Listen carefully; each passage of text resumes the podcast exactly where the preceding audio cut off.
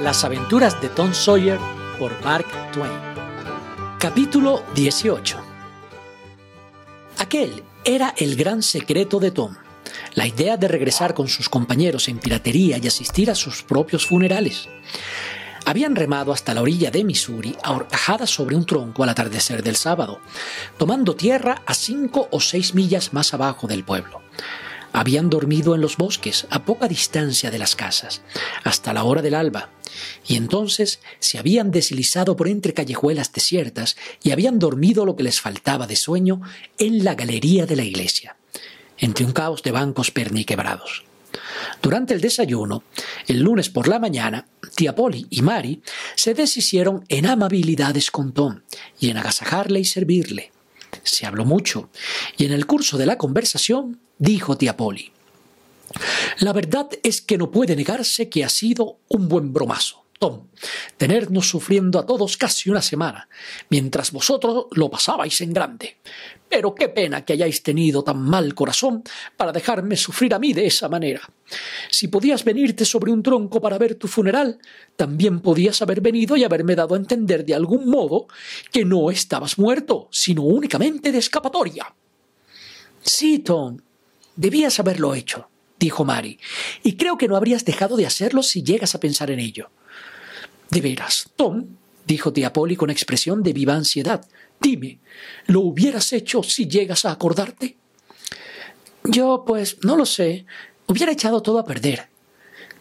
Tom, creí que me querías siquiera para eso, dijo la tía con tan dolorido tono que desconcertó al muchacho. Algo hubiera sido el querérmelo bastante para pensar en ello, aunque no lo hubieses hecho. No hay mal en ello, tía, alegó Mary. Es solo el atolondramiento de Tom, que no ve más que lo que tiene delante y no se acuerda nunca de nada. Pues peor que peor. Si te hubiera pensado. Y si hubiera venido además. Algún día te acordarás, Tom, cuando ya sea demasiado tarde, y sentirás no haberme querido algo más cuando tampoco te hubiera costado. Vamos, tía, ya sabe que la quiero, dijo Tom. Mejor lo sabría si te portases de otra manera. Lástima que no lo pensase, dijo Tom contrito. Pero de todos modos, soñé con usted. Eso ya es algo, ¿eh? No es mucho. Otro tanto hubiera hecho el gato. Pero mejor es que nada. ¿Qué es lo que soñaste? Pues el miércoles por la noche soñé que estaba usted sentada ahí junto a la cama y Sid junto a la leñera, y Mary pegada a él. Y es verdad que sí, así nos sentamos siempre. Me alegro que en sueños te preocupes, aunque sea tan poco de nosotros. Y soñé que la madre de Joe Harper estaba aquí. Pues sí que estaba. ¿Qué más soñaste? La mar, pero ya casi no me acuerdo. Bueno, trata de acordarte, ¿no puedes? No sé, como me parece que el viento. el viento sopló la. la. Recuerda, Tom. El viento sopló alguna cosa, vamos. Tom se apretó la frente con las manos, mientras los otros permanecían suspensos, y dijo al fin Ya lo tengo, ya lo sé, sopló la vela. Dios de mi vida. Sigue, Tom, sigue. Y me acuerdo que usted dijo Me parece que esa puerta. Sigue, Tom. Déjeme pensar un poco, un momento. Ah, sí. Dijo que la puerta estaba abierta. ¿Cómo estoy aquí sentada que lo dije? No lo dije, Mari. Sigue. Y después, después, no estoy seguro, pero me parece que le dijo a Sid que se fuese. Y, anda, anda, que le mandé que hiciese. Le mandó usted, le mandó que cerrase la puerta. En el nombre de Dios. No hay cosa igual en mis días. Que me digan ahora que no hay nada en los sueños. No ha de pasar una hora sin que sepa esto Sereni Harper.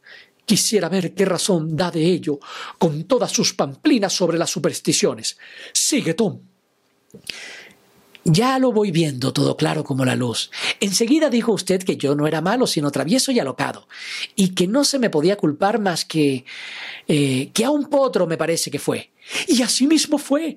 Vamos, Dios Todopoderoso, ¿qué más, Tom? Y entonces empezó usted a llorar. Así pasó, así pasó. Ni era la primera vez. Y después...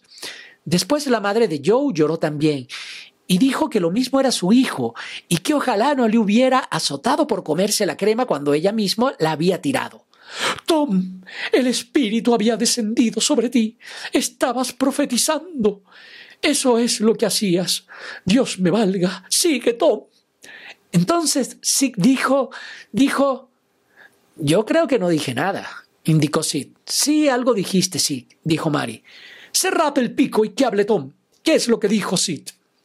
Dijo que esperaba que yo la pasase mejor donde estaba, pero que si yo hubiese sido mejor, lo oís, fueron sus propias palabras. Y usted le hizo que se callase. Así mismo fue. Debió de haber un ángel por aquí. Aquí había un ángel por alguna parte. Y la señora Harper contó que Joe la había asustado con un petardo y usted contó lo de Perico y el matadolores. Tan cierto como es de día. Después se habló de dragar el río para buscarnos y de que los funerales serían el domingo, y usted y ella se abrazaron y lloraron, y después se marchó. Así mismo pasó, así precisamente, tan cierto como estoy sentada en esta silla. Tom, no podrías contarlo mejor aunque lo hubieses visto. ¿Y después qué pasó? Después me pareció que rezaba usted por mí, y creía que la estaba viendo, y se metió usted en la cama y yo fui y cogí un pedazo de corteza y escribí en ella. No estamos muertos, no estamos más que haciendo de piratas. Y lo puse en la mesa junto al candelero, y parecía usted tan buena allí, dormida, que me incliné y le di un beso. ¿De veras, Tom? ¿De veras? Todo te lo perdono por eso y estrechó a Tom en un apretadísimo abrazo que le hizo sentirse el más culpable de los villanos. Fue una buena acción, aunque es verdad que fue solamente en sueños, balbuceó Sid en un monólogo apenas audible. Cállate, Sid. Uno hace en sueños justamente lo que haría estando despierto. Aquí tienes una manzana como no hay otra, que estaba guardando para ti si es que llegaba a encontrarte. Y ahora vete a la escuela. Doy gracias a Dios bendito, Padre común de todos, porque me has sido devuelto, porque es paciente y misericordioso con los que tienen fe en Él y guardan sus mandamientos, aunque soy bien indigna de sus bondades. Pero si únicamente los dignos recibieran su gracia y su ayuda en las adversidades, pocos serían los que disfrutarían aquí abajo o llegarían a entrar en la paz del Señor en la plenitud de los tiempos. Andando Sid, Mari, Tom, ya estáis en marcha. Quitaos de en medio, que ya me habéis mareado bastante. Los niños se fueron a la escuela y la anciana a visitar a la señora Harper y aniquilar su escéptico positivismo con el maravilloso sueño de Tom. Sid fue lo bastante listo para callarse el pensamiento que tenía en las mientes al salir de casa. Era este, bastante flojito, un sueño tan largo como ese, y sin una sola equivocación en todo él. ¿En qué héroe se había convertido Tom? Ya no iba dando saltos y corbetas, sino que avanzaba con majestuoso y digno continente, como correspondía a un pirata que sentía las miradas del público fijas en él. Y la verdad es que lo estaban, Trataba de fingir que no notaba esas miradas, oía los comentarios de su paso, pero eran néctar y ambrosía para él. Llevaba a la saga un enjambre de chicos más pequeños, tan orgullosos de ser vistos en su compañía o tolerados por él, como si Tom hubiese sido el tamborilero a la cabeza de una procesión o el elefante entrando en el pueblo al frente de una colección de fieras. Los muchachos de su edad fingían que no se habían enterado de su ausencia, pero se consumían, sin embargo, de envidia. Hubieran dado todo lo del mundo por tener aquella piel curtida y tostada por el sol y aquella deslumbrante notoriedad, y Tom no se hubiera desprendido de ellas ni siquiera por un circo. En la escuela, los chicos asediaron de tal manera a Tom y Joe, y era tal la admiración con que los contemplaban, que no tardaron los dos héroes en ponerse insoportables de puro tiesos a hinchados.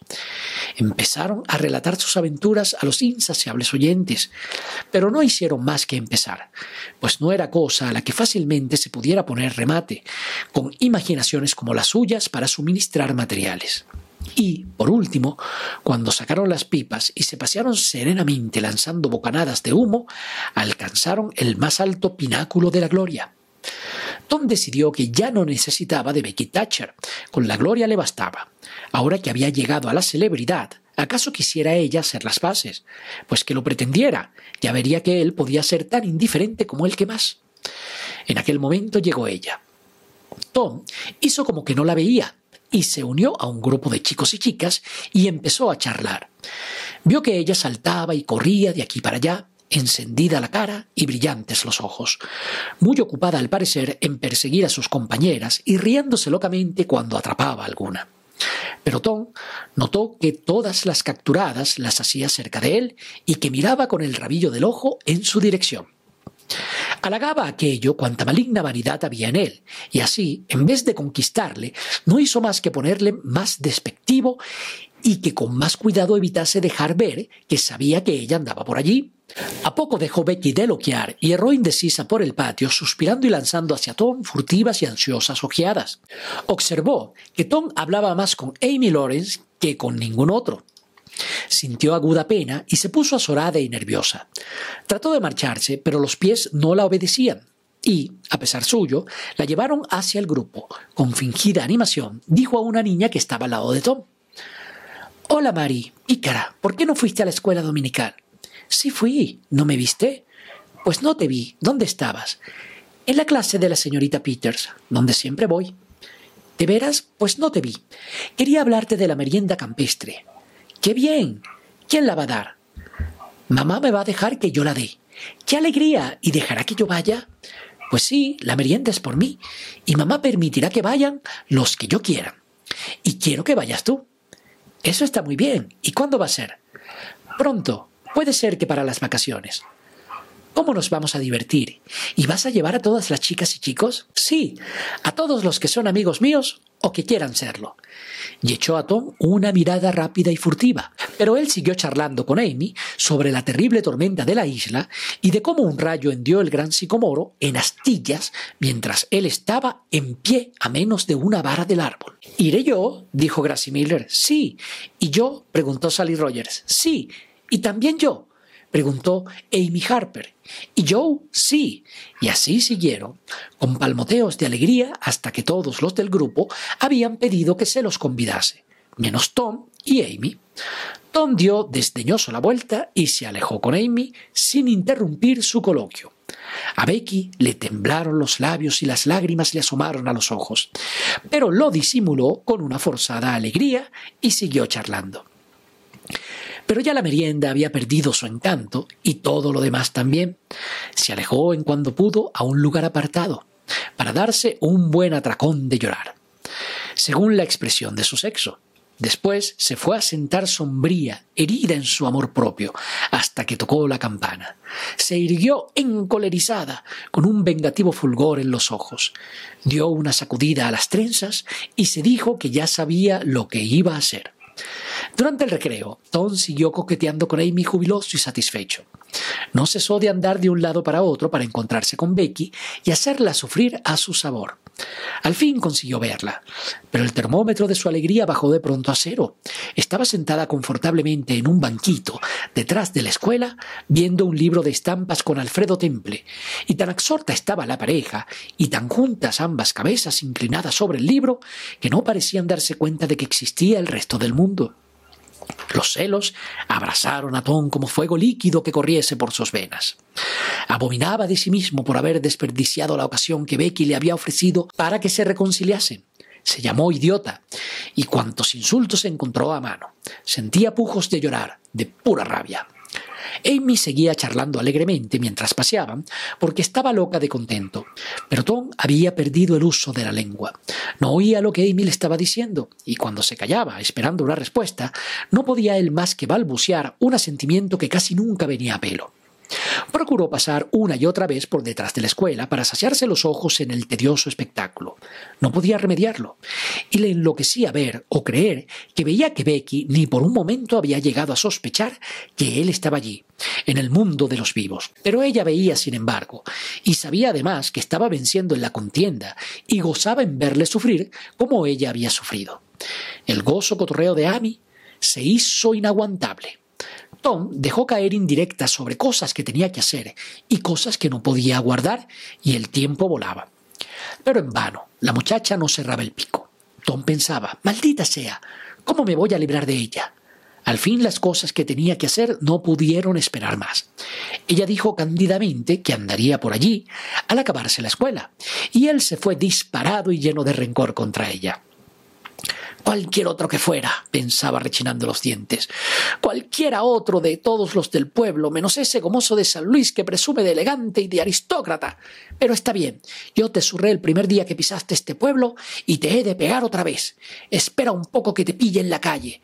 Te voy a coger y y realizó todos los actos y movimientos requeridos para dar una formidable somanta a un muchacho imaginario, soltando puñetazos al aire sin olvidar los puntapiés y acogotamientos. ¿Qué? ¿Ya tienes bastante? No puedes más, ¿eh? Con eso aprenderás para otra vez. Y así el vapuleo ilusorio se acabó a su completa satisfacción. Tom volvió a su casa a mediodía. Su conciencia no podía ya soportar por más tiempo el gozo y la gratitud de Amy, y sus celos tampoco podían soportar ya más la vista del otro dolor. Becky prosiguió la contemplación de las estampas, pero como los minutos pasaban lentamente y Tom no volvió a aparecer para someterlo a nuevos tormentos, su triunfo empezó a nublarse y ella a sentir mortal aburrimiento. Se puso seria y distraída, y después taciturna. Dos o tres veces aguzó el oído, pero no era más que una falsa alarma. Tom no aparecía. Al fin se sentó del todo desconsolada y arrepentida de haber llevado las cosas a tal extremo. El pobre Alfredo, viendo que se le iba de entre las manos sin saber por qué, seguía exclamando Aquí hay una preciosa. Mira esta. Pero ella acabó de perder la paciencia y le dijo Vaya, no me fastidies, no me gustan. Y rompió en lágrimas. Se levantó y se fue de allí. Alfredo la alcanzó y se puso a su lado, dispuesto a consolarla, cuando ella le dijo Vete de aquí y déjame en paz. No te puedo ver. El muchacho se quedó parado, preguntándose qué es lo que podía haber hecho, pues Becky le había dicho que se estaría viendo las estampas durante todo el asueto de mediodía. Y ella siguió su camino llorando. Después Alfredo entró, meditabundo en la escuela desierta. Estaba humillado y furioso. Fácilmente rastreó la verdad. Becky había hecho de él un instrumento para desahogar su despecho contra un rival. Tal pensamiento no contribuía a disminuir su aborrecimiento hacia Tom. Buscaba el medio de vengarse sin mucho riesgo para su persona. Sus ojos tropezaron con la gramática de su rival. Abrió el libro por la página donde estaba la lección para aquella tarde y la embadurnó de tinta. En aquel momento, Becky se asomó a una ventana detrás de él, vio la maniobra y siguió su camino sin ser vista. La niña se volvió a su casa con la idea de buscar a Tom y contarle lo ocurrido. Él se lo agradecería y con eso habían de acabar sus mutuas penas. Antes de llegar a medio camino, ya había, sin embargo, mudado de parecer. Recordó la conducta de Tom al hablar ella de la merienda y enrojeció de vergüenza. Y resolvió dejar que le azotasen por el estropicio de la gramática y aborrecerlo eternamente de añadidura.